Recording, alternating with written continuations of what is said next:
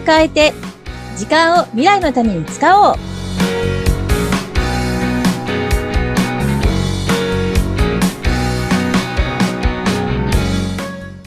皆さん、こんにちは。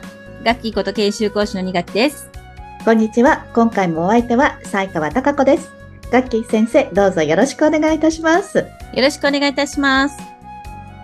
えーとですね、私、はい、あの、結構、プレゼンテーションのお話とかもね、時々させていただいてますけど、24回目の時にですね、はいうん、プレゼンテーションのあの、まあ、伝わりにくさを改善する、はい、で、個人の方に向けて、まあ、アドバイスしたりっていうこともやってますってお話をしたと思うんですね。はいはい。うん、で34回ではまた伝えるってお話をしていて、はい、伝える時って相手のことを思いやって伝える必要がありますよね。うん、ね、まあ、そんなお話してるんですけども、はい、あのー、最近ちょっといろいろな方からのご相談を受けること、はい、ところの中で、うん、まあ、自分自身のプレゼン力を上げるとか、あるいは自分自身のプレゼンの資料をあの向上させる、わかりやすくするっていうことももちろんそうなんですけれども、はい、会社の中で作っているいろんな資料、提案書だったりとか、説明資料だったりとか、はい、プレゼン資料だったりとか、まあいろいろあるんだけれども、あの、そういうの全体の質が上がったらっていうお話ですね、ちょっとお聞きするんですよ。はい、うん、個人からもう組織の方にっていう感じですね。はい。そうですね。で、やっぱり、例えば、あの、営業さんが、あの、営業活動をしているときに、自社の資料を持っていく。うん。うん。で、そうすると、その資料を使って説明をするなわけなので、はい、で、それ、その資料の質が、あの、あまり良くないとですね、苦労して説明しなければいけなくなってしまう。うん。せっかく作った資料なのに、ね、そうですよね。うん、で、あるいは提案書みたいなものも、はい、あの、なかなかこう伝わらなくて、うん、受注とか制約につながりにくかったりとか、はい。うん。で、結構そういった資料ってお客様に渡してしまうから、そうすると渡された側は後から見たときに、なんかこれいまいちよくわかんないなっていう資料だと、うん。はい。そうなってしまうと、あの、決断に至れない状態になってしまうじゃないですか。はい。うん、資料がわかりやすい、伝わりやすいっていうのは、はい。必ずしもプレゼンのげその場だけではなくて、うん。うん。後から資料って見返すことができるから、その時にどうなのっていうこともね、考える必要があるんですよね。はい。で、あの、まあ、その資料を、まあ、一個一個私が、例えばですよ、ご相談に乗って、一つ一つを改善していくっていうと、まあ、果てしないことになるじゃないですか。はい、そうですね。うん。うん、でそもそもは、社内で資料を作る時に、はいうん、最初から質度高く作れるようになるっていうことの方が、はい。これから先ずっと役に立つスキルになりますよね。うん。うん。うんで、なので、まあ、はい、今は私、こう、資料、一個一個の資料でご相談を受けることが多いんですけど、少し提案としては、はいうん、会社の中で、うん、あの、そういった資料を客観的にきちんとフィードバックできる人作りませんかとか。ああ、うん、そうですね。もう、そこで、ちゃんとそういう方がいれば、全体的な底上げができるね、そうなんですよね。そうそう、うん、で、なかなかですね、こう、自社の中でそういう人を、あの、例えばプレゼン力のある人をポンと連れてきたからって、じゃあ全体が本当に上がるかっていうと、はい、まあ実はなかなか難しかったりするんですよ。で、やっぱり、あの、視点、フィードバックの視点っていうのが必要だと思っているんですけども、はい。まあ、自社のことを的確に伝えるために、資料をどうしたら良くなるかっていうのって、あの、自分の好みとか、うん、自分のセンスじゃなくて、はい、こう、外からの目を意識した形でその資料を評価するっていう視点が必要になるんですよね。うん、うん、相手にとって分かりやすいのか、うん。うん、相手にとって、こう、理解できるような、うん、流れになってるかとか、あるいは、あの、相手にとって価値あるものだと思えるかとか、うん、共感できるかとか、まあそういったような視点が必要だと思うんですよ。はい、で、どうどうしてもこう資料って、自社の資料って伝えたいことが書いてあるものが多いので、でね、うん、見る側からすると、はあ、そうですか、みたいな、あの、まあ、すすごいですね。の感想を引き出してしまうような、うん。あの、ものが多いんじゃないかなと思うんですね。で、そうじゃなくて、え、これ、もしかしてすごく私に役に立つかもとか、あ、これうん私が欲しかったものかもしれないとか、あの、あ、この考え方すごく共感できるから、これだったらお願いしたいなとか、うん、なんかそういうう心が動くもの、うん、っていうのが本来はいい資料なんじゃないかなと思うんですよ。ん、でうん、うん、スペックはスペックで必要ですよ。あの、こういうはい仕様だとか、こういう機能がありますって必要なんですけども、はい。それだけでは人の心は動かない。うん、というのがあるんじゃないかなと思うんですよね。うん、だからその視点で資料を評価できる人っていうのを会社の中に作れば、うん、うん。意外とでも難しいですよね。ねえ、そうなんですよ。で、なので、まあ、はい。私自身もですね、あのーまあ、そういう方の育成もね、お手伝いできるといいのかな、なんて、ちょっと最近思うようになってきました。そうですよね。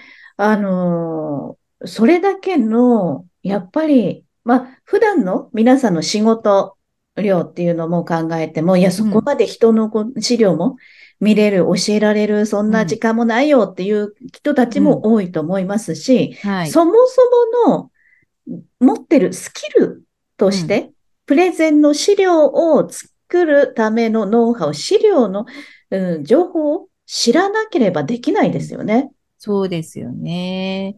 で、感覚的にやっていて、なんとなくうまくいっている人っていうのも世の中にたくさんいるんですけれども、うん。あの、感覚的にやってうまくいっている人は人の資料を見たときに、あの、要はその理屈でフィードバックができないから、感覚のフィードバックになってしまうんですよ。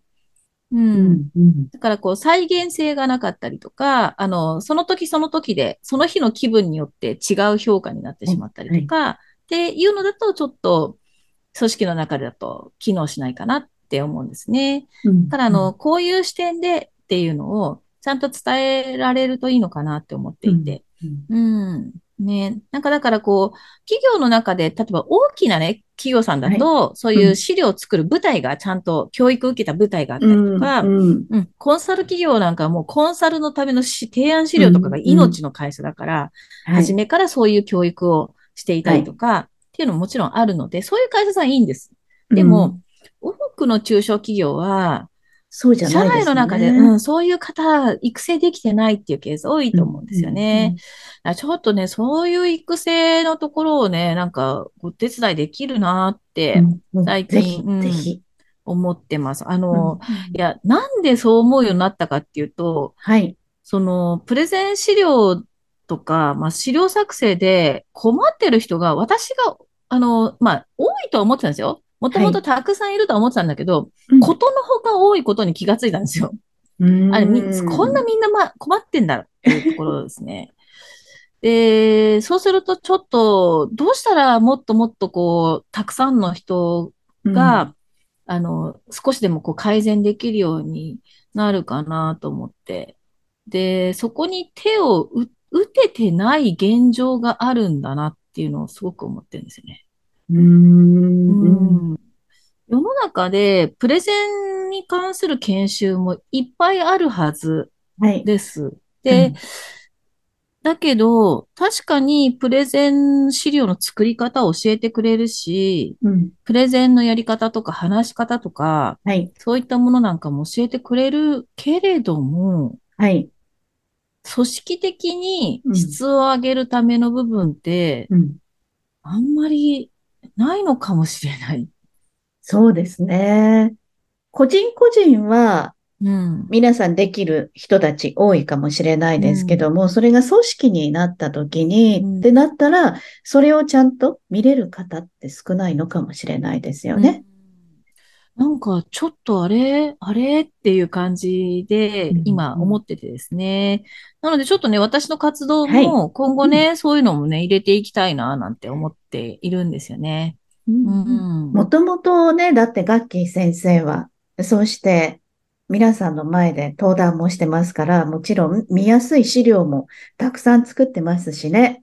うんまあね、あの、本当試行錯誤の中でやってきたんですけれども、今は私はあの自分で、あの理論をあの確立できているので、うん。あの、その理論と照らし合わせて自分の資料も作るようになりましたし、うん。うん、他の方の資料もその理論に照らし合わせて、はいフィード。バックさせていただくってしてるんですけど、うん、だからその、あの、同じ理屈でやっていないと、あの、はいその日によってブレてしまうじゃないですか。はい。うん、うん、うんうん。ね、昨日はこっちがいいって言ったのに、今日はこっちがいいってね、違うことを言ってしまうことになると、それはそれで、まあ、私自身も、あの、はい。何をやってるのかわからなくなってしまうのでですね。うん。だから同じ軸で、同じ軸で話をするのがすごく必要だなと思うんですよね。その軸をね、うん伝えられるといいなってすごく思うんです。おーうん。例えば、一つね、ポイントを挙げるとしたら、うんプレゼン資料の作り方の大きなポイントって、ガッキー先生、どんなところあるんですか？あ、えっ、と、これ、そっか、前の時にも言ってないですね、きっとね。あうの、ん、うん。プレゼン資料で、まあ、はい一番陥りがちなのは、はい。ちゃんと目的を決めてないってことなんですよ。目的を決めてない。うん。うん。あの、このプレゼン資料を使ってプレゼンした結果、はい。どうなってたいかっていう、どんな結果になってるのがいいのかっていうのをちゃんと決めてないでうん。資料を作っているケースが多い。うん。自分が話したいこと、提案したいことだけでうん。作ってるっていう感じ。そう。で、で、うん例えばじゃあセミナーでね、このセミナーの終わった後に、本当は問い合わせが欲しいと思っているセミナーなのに、はい。問い合わせをもらえるような内容になってない。おー。え、で、え、これでどう、どういう結果望んでますか？って聞くと、ん？っはい。てなって、いや、これで、いや、問い合わせ来るといいなと思ってるんですけど、うーん、問い合わせ欲しいんですよね。としたら、この内容じゃないんじゃないですか？っていうようなですね、そういううん話がよくあるんです。うん気がつけてない。うん。なるほどね。もともと、じゃあ、えっと、ちょっと言葉を、表現悪いかもしれないですけども、自己満足で作ってる。あのねそう、つ、伝わ、伝えることがとりあえず並んだから大丈夫と思ってるっていうんですかね。あの、本当に言いたいことだ。だけになってるっていうケースが多いんですはいよ。で、相手のことを考えてないそうそうそうそう。相手の方はそれ見て何を感じるんですかっていうところに視点がいってないから、うんうん。だってこんだけ言ったんだからいいって思うよねって思ってるんですよね。うん。そうなんです。で、なので結構残念な結果になっているっていうケースが多いんですよ。うん。でそこをちゃんと目的を見据えて、まず目的を決めてから、うんそれに必要な内容に絞り込んでいくっていうふうにするだけでも全然変わるですね。もううん今のこのお話を伺っただけで、ポイント1個伺っただけでう、ん。やべ、俺どうしようっていうふうにうん思ってる方いらっしゃると思います。はい。うんまあ、あれですね。少なくともですね、はいプレゼンの資料を作るときに、うんいきなり、まあ、パワポなりキャンバなり、その使うツールに向かうのは NG ですね。うん先に考えることがあるよっていうね、そういう話はよくしています。うんうんうん。いや、でも相手のことをちゃんと考えて、どういうゴールに持っていきたいかっていうところを改めて考えて資料を作る。そうそうそうそうう。んうん。そこ大事ですね。うん。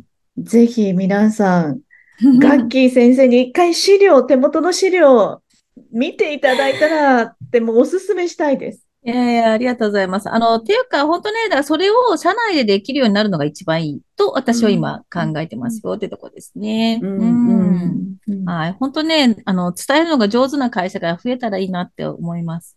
そうですよね。うんそうすると、もう世の中ももっともっと活気づいてきたり、はいお。話ちゃんとできる人も増えてきますもんね。必然的に。その通りです。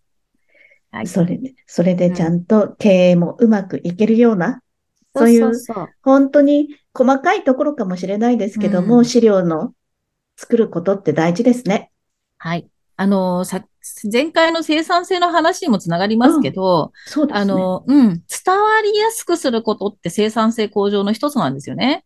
うん、うん、ううんん。で無駄な質問がひ必要ないし、無駄に考えたり悩んだりする必要がなくなるので、うんそう。だから、あの、私は、まあ、生産性向上の一環としてもですね、この伝わりやすくするっていうね、ところは、うん、お伝えしていきたいかなって思ってます。はい、ぜひ、今の、今回のお話を伺って、一度、俺の資料、私の資料もちょっと見てほしいなっていう方、ぜひガッキー先生にご連絡ください。はい、お待ちしてます。では、先生、今日もありがとうございました。ありがとうございました。